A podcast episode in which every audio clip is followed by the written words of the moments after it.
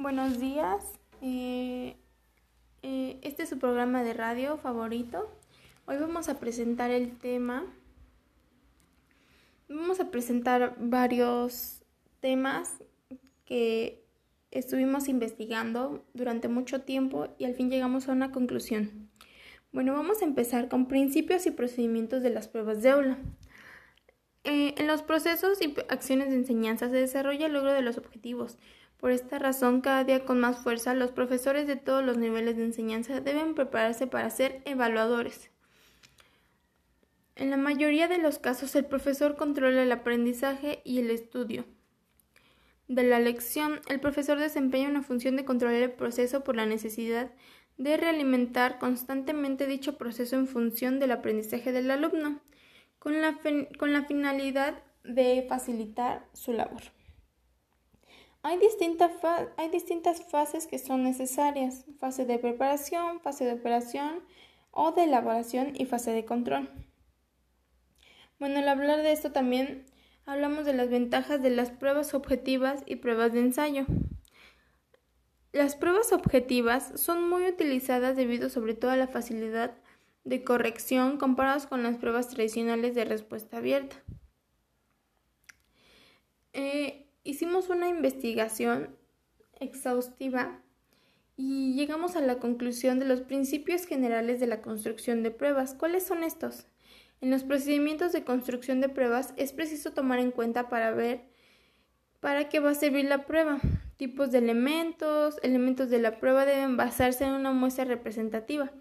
Los elementos de prueba deben tener el nivel apropiado de dificultad. Deben construirse de tal manera que los factores extrínsecos no eviten que responda el alumno. Los elementos de la prueba deben de construirse de tal manera que el alumno obtendrá la respuesta correcta únicamente cuando hay alcanzado un producto de aprendizaje que se persigue. La prueba debe de construirse de manera que contribuya a plasmar mejores Procedimientos de enseñanza-aprendizaje. Las pruebas de, respuesta breve, pruebas de rendimiento, se pueden preparar, que puede preparar un maestro, se divide de acuerdo al tipo de pregunta que redacta para medir el aprendizaje de respuesta restringida y las pruebas de respuesta estructurada. Las preguntas de ensayo se utilizan preferentemente para medir resultados de conocimiento constituyen una prueba por sí mismas de la capacidad, juicios argumentados, son preguntas que exigen una, una contestación por escrito, al igual que todas las preguntas de rendimiento. Em, el ejercicio, vamos a ver un siguiente tema que es el ejercicio interpretativo. Este consiste en proporcionar al alumno una serie de datos por escrito por medio de gráficas, dibujos o de tablas. Las pruebas de ensayo, redacción o composición evalúan el aprendizaje mediante la expresión escrita. Su uso es generalizado especialmente en los niveles medio y superior. Las preguntas, bueno, en este, en este tiempo que investigamos, también nos dimos cuenta de que las preguntas de verdadero o falso son aquellas que plantean solamente dos opciones, que el enunciado sea cierto o sea falso. Técnicamente no son preguntas, sino que son enunciados o afirmaciones.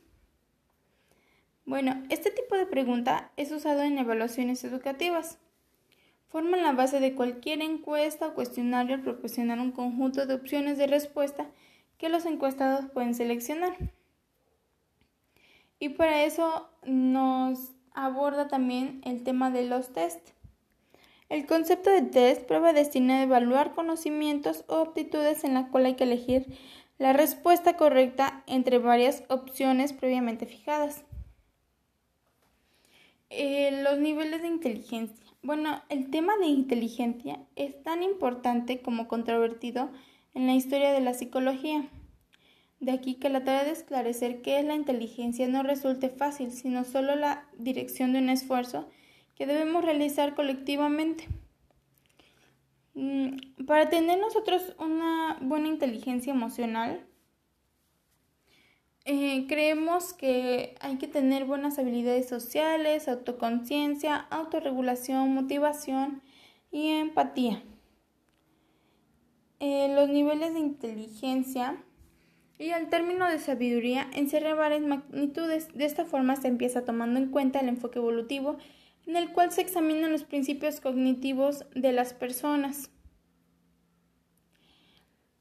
Mm, los test psicológicos son muy diferentes, eh, ya que se utilizan para evaluar una o más de una de las diferentes áreas que forman parte de la psique de una persona. Esto ya es muy a fondo de, cualquier tipo de test.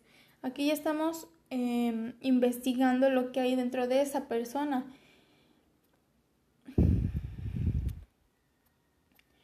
Y bueno, casi para terminar este tema, la confiabilidad de los instrumentos. La confiabilidad o fiabilidad se refiere a la precisión o consistencia de las puntuaciones o de la información conseguida con un instrumento administrado en varias ocasiones. La discriminación del reactivo. Las medidas de discriminación de reactivos indican que tan adecuadamente separa o diferencia un reactivo entre quienes obtienen puntuación altas y quienes obtienen puntuaciones bajas. También en la discriminación del reactivo al grado experimental. Si el instrumento está bien construido, Esperaríamos que la puntuación obtenida por el individuo reflejara lo mejor viable su puntuación verdadera y el error de medición fuera cercano a cero. Y bueno, con esto concluimos. Espero que les haya gustado como siempre este programa de radio y los esperamos con el siguiente tema en unos días. Esténse pendientes. Muchas gracias.